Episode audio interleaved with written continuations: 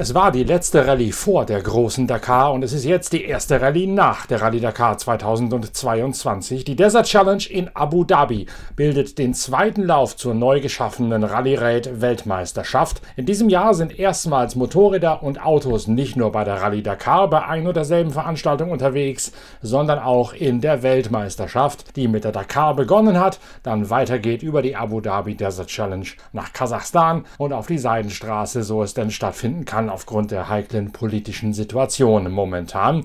Insgesamt fünf dieser kombinierten Weltmeisterschaftsläufe für zwei und vier Räder im Marathon-Weltcup, in der Marathon-Weltspitze.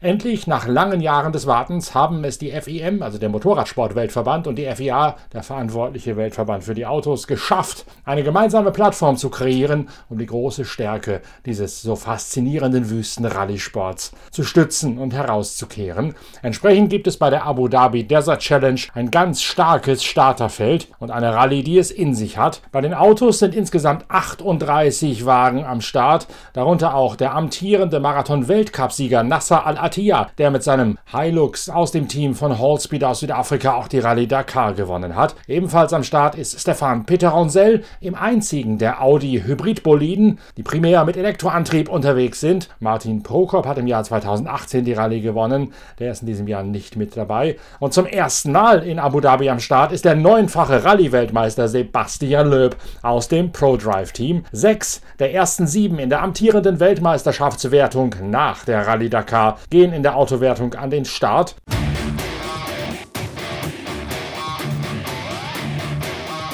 Die Desert Challenge, eine Wüstenrallye, wie sie im Buche steht, mit insgesamt 1917 Kilometern, die zurückzulegen sind, nur wenige Verbindungsetappen, kurze Teilstücke, die in die Prüfung rein oder aus der Prüfung wieder herausführen. Ein Gros der 1917 Kilometer, nämlich mehr als 1400, werden tatsächlich scharf gefahren, also im Kampf gegen die Uhr. Los geht's am Sonntag mit der ersten Etappe 264 Kilometer in Wertung, dann steigert es sich auf 318 am zweiten Tag am Montag ist die längste Etappe, dann 270, 275 und 217 Kilometer. Das Ganze in der unwirtlichen Wüstenregion von Ad Dafra, einen Katzensprung entfernt im Hinterland von Abu Dhabi, dort wo die Rallye bereits Quartier bezogen hat auf dem Yas Marina Circuit, also auf der Formel 1 Piste auf der dafür künstlich aufgeschütteten Insel im Persischen Golf. Das Gelände bei der Abu Dhabi Desert Challenge, so sagt es Timo Gottschalk, der als Beifahrer von Kubab Schigonski einen Hecktriebler aus dem X-Ray-Team fährt, lässt einiges an Spannung erwarten. Ja, Abu Dhabi Desert Challenge, äh, gar nicht so lange her. Vielleicht gut drei Monate, wo wir das letzte Mal hier waren. Ähm, traditionell sehr viel Sand, sehr viel Dünen immer recht gleichbleibendes Terrain. Es geht mal mehr äh, im Norden, Empty Quarter, wo mehr Sand, mehr Dünen sind und äh, einige Tage im Süden vom Empty Quarter, wo sich Dünen und äh, ausgetrocknete Seen und paar Schotterpisten abwechseln. Äh, ja, generell, wie gesagt, sehr sandig, ähm, recht warm hier auch, recht heiß, ungewöhnlich für diese Jahreszeit. Wir hatten heute bestimmt um die 30 Grad teilweise. Wir haben ja in der aktuellen Ausgabe der Zeitschrift Pitwalk Heft Nummer 65 bereits in epischer Breite dargestellt, dass es ziemlich Knatsch gibt hinter den Kulissen bei der Einstufung der Hecktriebler, also jener X-Rate Buggy und auch der Century CR6 Corvette aus dem südafrikanischen Werksteam im Vergleich zu den Einstufungen über die Balance of Performance für die allradgetriebenen Boliden wie beispielsweise die Toyota Hilux. Kubab Schigonski und Timo Gottschalk fahren einen solchen Hecktriebler aus dem Team X-Rate, also aus der Mannschaft von Sven Quandt aus Trebur. Die Restriktoren, die verändert worden sind für die Rallye Dakar nach der Desert Challenge 2021, sind Stein des Anstoßes gewesen. In der großen Analyse in Heft Nummer 65 unserer Zeitschrift Pitwalk könnt ihr ganz genau nachlesen und auch anhand von Grafiken nachverfolgen und nachempfinden, was es mit den Diskussionen auf sich hat und wie viele verschiedene Parameter dort mit hineingespielt haben. Timo Gottschalk, wie sieht's denn jetzt aus? Hat die FIA irgendwas gedreht und geändert im Nachgang nach den Datenauswertungen von der Rallye Dakar? Ja, wir sind wieder mit dem Buggy unterwegs. Äh, eigentlich keine Veränderungen äh, nach der Dakar. Was wir jetzt gehört haben, gibt's wohl bei den äh, Benzin-Buggies, sprich die Autos vom Serradori, die CR6, eine Änderung. Die haben wohl von der FIA ein Zugeständnis bekommen und äh, dürfen ein Millimeter größeren Restriktor wieder fahren. Wir wissen nicht, äh, warum es bei uns nicht gemacht wurde. Ist gerade sehr undurchsichtig, was die FIA da berechnet und macht. Aber das ist das, was ich jetzt gehört habe. Zu 100 Prozent weiß ich nicht genau. Das sind die Gerüchte. Müssen wir mal schauen, wenn wir offizielle Informationen haben. Ansonsten haben wir heute getestet. Das war ganz okay. Auto funktioniert prima. Jetzt ist heute noch Abnahme und morgen Briefing und äh, Zeremonialstart und dann am 6. Äh, geht's in die erste Prüfung. Rassa Al-Attiyah aus Katar grüßt natürlich nach seinem Dakar-Sieg als Tabellenführer in der Weltmeisterschaftswertung gemeinsam mit seinem Beifahrer Mathieu Boimel. Auf Platz 2 Sebastien Loeb und Fabien Lourcon, dessen neuer Beifahrer also. Und auf der dritten Position Yazid Al-Raji in einem Toyota Hilux aus dem Overdrive-Team. Ein T1 Plus Auto, allerdings bei der Rallye Dakar noch mit einem alten V8 Saugmotor unterwegs gewesen. Yazid Al-Raji muss einen neuen Beifahrer bemühen, einen neuen alten Bekannten auf seinem Beifahrersitz. Und dieser neue alte Bekannte, Dirk von Zitzewitz aus der Nähe von Eutin in Schleswig-Holstein, ist erst auf den letzten Drücker überhaupt angereist. Ja, es kommt anders, als man denkt. Nicht? Ähm, wieder warten bin ich jetzt in Abu Dhabi beim zweiten Lauf zur Cross-Country-Weltmeisterschaft dabei. Ich werde mit Yazid Al-Raji fahren in dem Toyota Hilux T1 Plus und ersetze Michael Ohr, der leider Covid-positiv getestet wurde und am Dienstag immer noch positiv war. So bin ich jetzt kurzfristig eingesprungen, sitze gerade in München am Flughafen auf dem Weg nach Abu Dhabi. Last minute. Für mich ist es auch das erste Mal in dem Toyota T1 Plus. Ich bin gespannt, wie das Auto funktioniert. Bei der Dakar saß ich ja noch in einem bisschen in die Jahre kommenden Peugeot Buggy. Ähm, bin wirklich gespannt auf den Unterschied. Und ich bin natürlich auch gespannt, ähm, welche Motorisierung wir haben werden. Also ob Yazid mit dem V8 fährt wie bei der Dakar oder ob umgerüstet wurde auf den V6. Bei der Dakar hieß es, dass der V6 Turbo Toyota Motor besser gehen würde als der V8 Toyota. Ähm, ich bin gespannt, was drin sein wird und ich bin gespannt, wie die Performance ist und vor allem bin ich gespannt auf das Fahrwerk und, und mit den großen Reifen. Ich habe ja noch nie im Allrader gesessen nach dem neuesten Reglement. Vorher jahrelang nur im Allrader, jetzt ist er endlich geändert worden und besser geworden, vermutlich zumindest. Ähm, und da habe ich noch nicht drin gesessen. Ja, bin also total gespannt, freue mich auf die Herausforderung. Yazid ist ein super schneller, guter, safer Fahrer und die Konkurrenz ist groß in Abu Dhabi. Ähm, wird also spannend und ich hoffe, dass wir mit den großen Jungs, mit Stefan Peter Hansel, Nasser Latia, Sebastian Löb und all den anderen dort uns eine tolle Show, ein tolles Rennen liefern werden. Kuba Pszegonski und Timo Gottschalk, den ihr gerade gehört habt, liegen auf Platz 4 in der Gesamtwertung der WM vor Mathieu Serradori mit seinem Beifahrer Loic Minaudier. Lukas äh, Mathieu Serradori setzt in seinem eigenen SRT-Team auch jenen Century Buggy ein, mit dem er bei der Rallye Dakar gefahren ist und nach einigen Wechseln auf größere Bereifung imstande war, vorne reinzufahren, trotz der Nachteile bei der Restriktoreinstufung.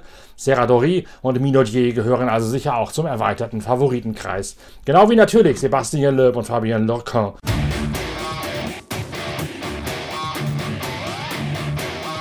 Ein großes Starterfeld stellt traditionell die Side-by-Side-Kategorie. Wieder mit dabei Seth Quintero aus den Vereinigten Staaten mit Dennis Zenz, seinem deutschen Beifahrer. Das ist jenes Gespann, das bei der Rallye Dakar alle bis auf eine Wertungsprüfung für sich hat entscheiden können.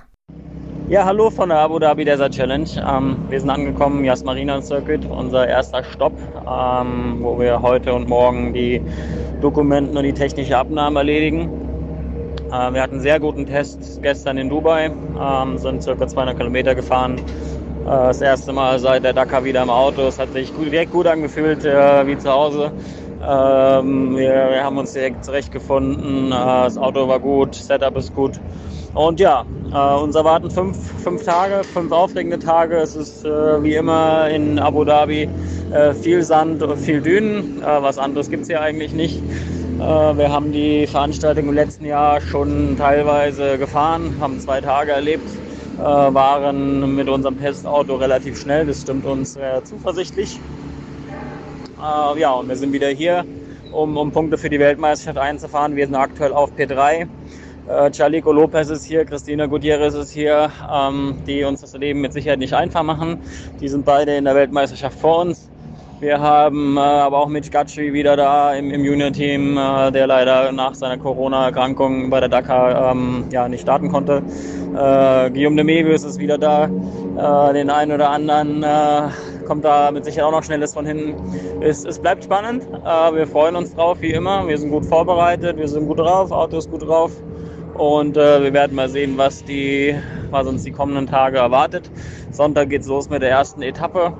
Ähm, erfahrungsgemäß vom letzten Jahr relativ schnell äh, bevor es dann am, am Tag 2 dann in die großen Dünen geht. Das Red Bull Junior Team trifft auf harte Konkurrenz. Dennis Zenz hat es gerade gesagt. Allen voran die South Racing Mannschaft von Scott Abraham, die mit dem üblichen Großaufgebot und den gerade von Dennis Zenz genannten Namen in die Wüste geht. Ebenfalls in der Side-by-Side-Klasse dabei ist Annette Fischer mit ihrer schwedischen Beifahrerin Annie Seel, von der wir sicherlich auch einiges hören werden in den nächsten Episoden von Pitcast, dem Podcast eurer Lieblingszeitschrift Pitwalk.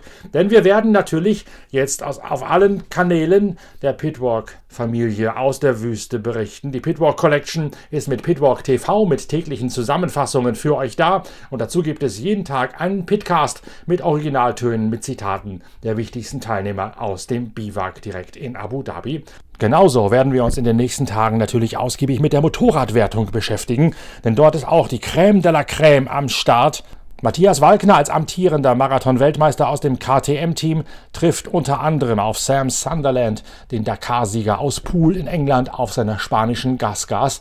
Jenen Sam Sunderland haben wir in Ausgabe 65 der Zeitschrift Pitwalk auch ausgiebig porträtiert, denn das ist ein ganz interessanter Typ, der ist ja in Dubai aufgewachsen, also im Nachbaremirat von Abu Dhabi und kennt sich deswegen als so eine Art Oberwüstenfuchs perfekt aus mit dem Fahren in den Dünen, die hier in Abu Dhabi gefragt sind. Warum das so ist, wie er nach Abu wie er nach Dubai gekommen ist und was ihn so besonders stark macht, das zeichnen wir in unserer großen Personality-Geschichte in der aktuellen Ausgabe der Zeitschrift Pitwalk nach, wo ihr Sam Sunderland ganz privat, ganz intim kennenlernen könnt. Aber nicht nur Sunderland und Walkner sind am Start, auch Toby Price, das Tier aus Australien, ist auf seiner KTM wieder mit dabei.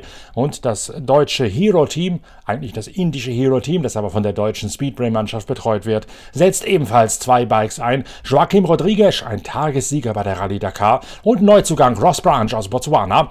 Der fuhr bis jetzt ja noch eine Yamaha, doch die Japaner haben ihr Marathon-Rallye-Engagement knallauffall beendet nach der Rallye Dakar.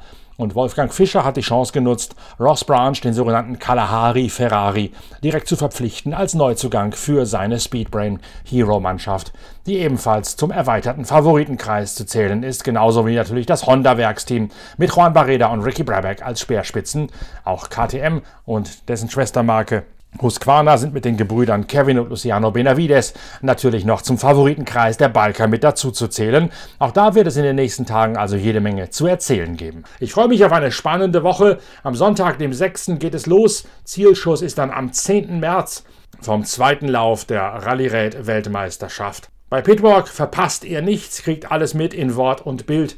Und ich freue mich auf die gemeinsamen Wüstenabenteuer mit euch in den nächsten Tagen. Wir hören uns morgen wieder mit der nächsten Episode von Pitcast. Bis dahin, tschüss, danke fürs Reinhören, euer Norbert Okenga.